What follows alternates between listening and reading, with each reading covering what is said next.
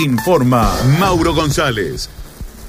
Mauro, te escuchamos. Bien, Carlos, María Silvia, sí, estamos ubicados en el lugar donde fue este incendio, en Bernardo de Irigoyen, en el 7700. Eh, bueno, ya están esperando los bomberos eh, sí, para realizar los, los peritos, los peritajes correspondientes.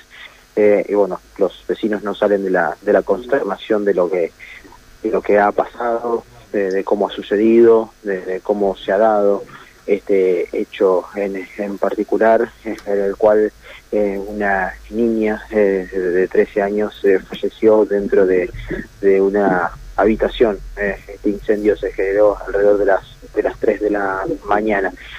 Vamos a tratar de, de, de poder charlar con un vecino eh, en el cual bueno nos, nos pueda contar eh, un poco, bueno, buen día, cómo, cómo, se percata usted de la situación.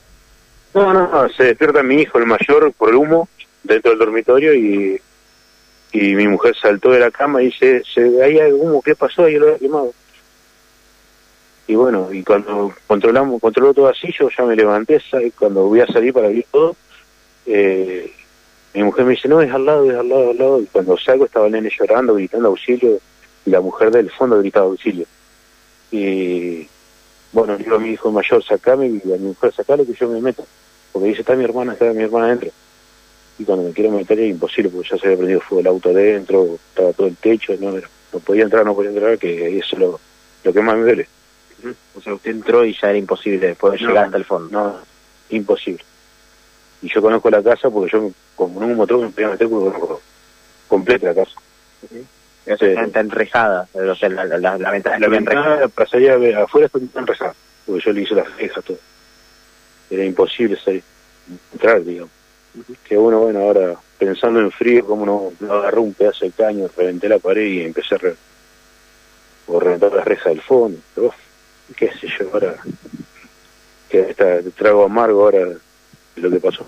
Eh, si me puede contar, usted que conoce la de la casa, ¿cómo son las habitaciones? ¿Están conectadas una con la Claro, otra? Supuestamente la que se prende fuego es la del nene y atrás está la nena que la comunica una puerta, que para salir la nena de ese dormitorio tiene que pasar por ese dormitorio que se prende fuego. O sea, que quedó encerrada, sí o sí. Encerrada. Encerrada.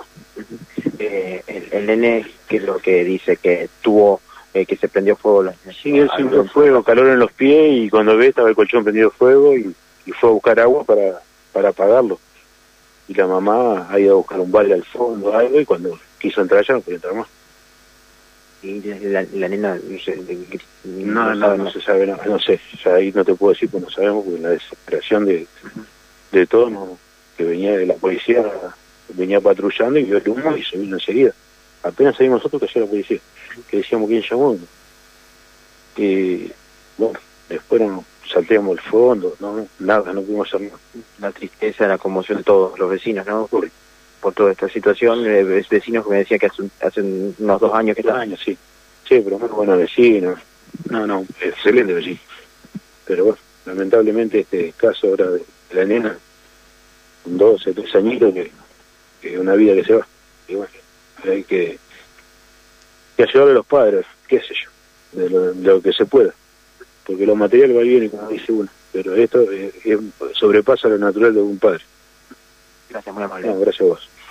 Bueno, eh, así el testimonio Carlos María Silvia, revelador, es, es el vecino con el que, el que intentó auxiliar en primera instancia a esta familia. Cuando quiso ingresar y llegar a la habitación de la niña, ya era imposible. Era imposible poder eh, acercarse hasta esa zona y poder eh, eh, auxiliarla, poder sacarla de, ese lugar. Eh, y, el niño es el que primero quiere pedir ayuda eh, saliendo de, la casa. Una situación muy traumática y muy triste que, que estamos relatando en, en Barrio Las Flores. Realmente, ¿no? Penoso, un episodio muy, muy penoso y, y la muerte de una menor de edad. ¿eh? Muy, muy, muy lamentable. Mauro, muchísimas gracias por tu